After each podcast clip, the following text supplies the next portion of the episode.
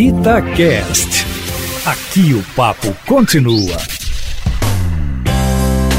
Olá, como vai você? Tudo bem? Está no ar mais um podcast da série Mineração Dia a Dia. Por aqui tratamos de diversos temas relativos à mineração, mostrando ações e projetos que impactam no dia a dia das comunidades. E o papo hoje é saúde. Mineração, dia a dia. Estamos enfrentando há um ano a pandemia de Covid-19 e sabemos o quanto o acesso à saúde é fundamental. E esse é um dos direitos da população garantido pela Constituição Federal. E justamente para ajudar a preservar esse direito, a Vale implementou o programa Ciclo Saúde de Atenção Básica à Saúde. Iniciado em 2019 nas cidades de Brumadinho, Mário Campos e Sarzedo, o projeto cresceu e já atende a 11 municípios mineiros. O Ciclo Saúde atua em três pilares para a melhoria do atendimento à população. O primeiro deles é equipar as unidades básicas de saúde, fornecendo instrumentos, equipamentos e mobiliários para aperfeiçoamento do diagnóstico e também da prática clínica. O segundo pilar é levar oportunidade de qualificação e novos conhecimentos para os profissionais que atuam nas equipes de estratégia da saúde da família em temas como atenção, prevenção e promoção à saúde. E, por fim, apoiar a gestão da atenção básica, oferecendo consultoria e suporte para os gestores locais, com apoio à informatização e à gestão integrada das informações.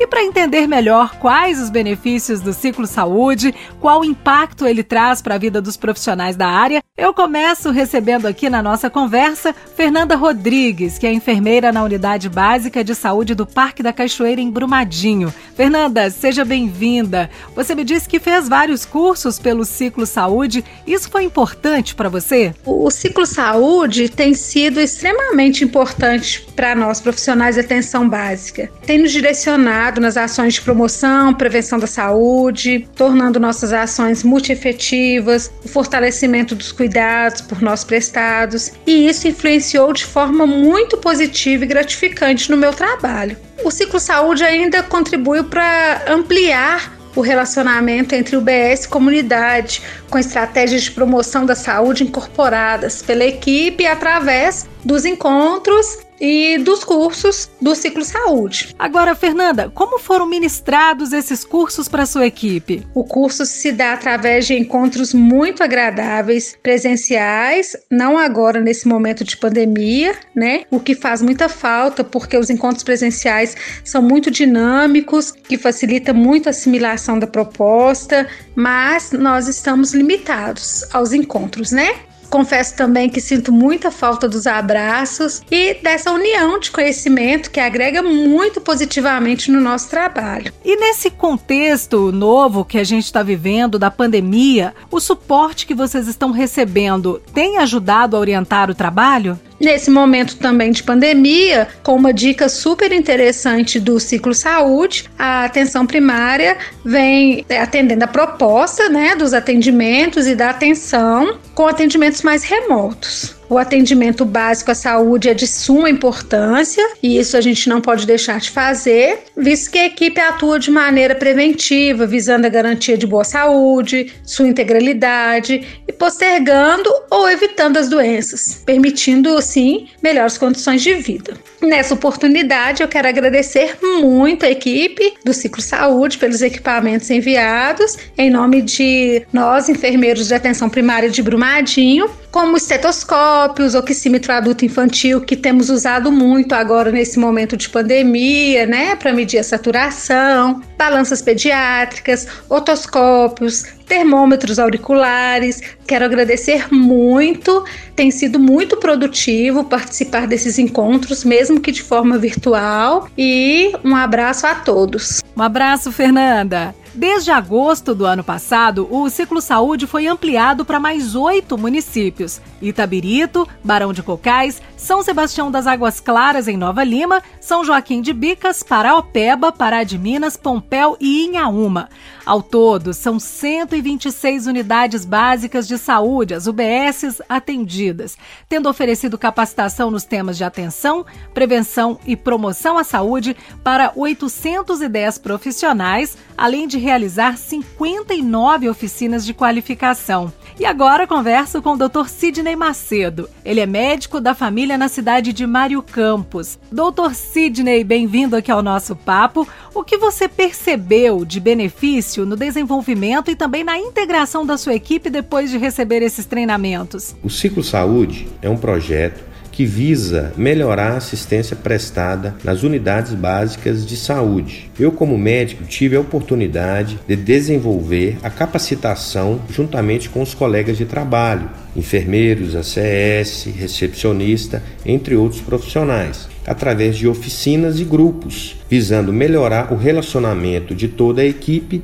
juntamente com a população da minha área de abrangência. Além disso, me contribuiu para melhorar as condições e o processo de trabalho desenvolvido na minha equipe, sendo assim melhorando a assistência a toda a comunidade com estratégias de promoção, prevenção e reabilitação de toda a população. Além dos treinamentos, é importante estruturar as unidades de saúde para que os profissionais, agora melhor capacitados, consigam desempenhar bem suas funções. E para auxiliar nesse sentido, foram entregues cerca de 3.200 equipamentos nas unidades atendidas. Dentre eles, itens para atendimento como macas, nebulizadores, oxímetros, eletrocardiógrafos, ultrassom odontológico, mobiliários e tablets. Tendo como base o terceiro pilar, que é apoiar a gestão da atenção básica, os gestores responsáveis por essas unidades receberam e continuam recebendo suporte para as demandas que vêm surgindo ao longo desse processo.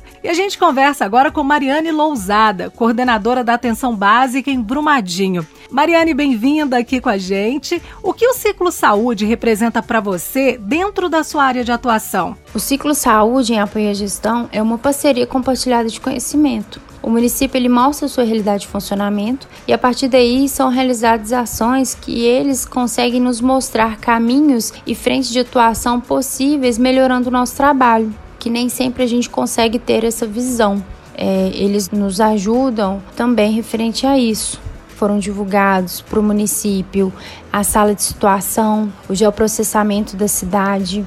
Atualmente, através dessas confecções, né, é realizado chamadas de vídeo, grupos de WhatsApp que nós temos. E nesse momento de combate ao coronavírus, em que a realidade do sistema de saúde está mudando, com necessidade de informações rápidas, o que o projeto tem trazido de suporte para a gestão? São ofertados cards informativos com os temas da atualidade, como por exemplo Covid, vacinação. Esses cards a gente consegue disseminar para as equipes para conhecimento e atualização de acordo com as mudanças, né, e ocorridos da saúde, da atualidade.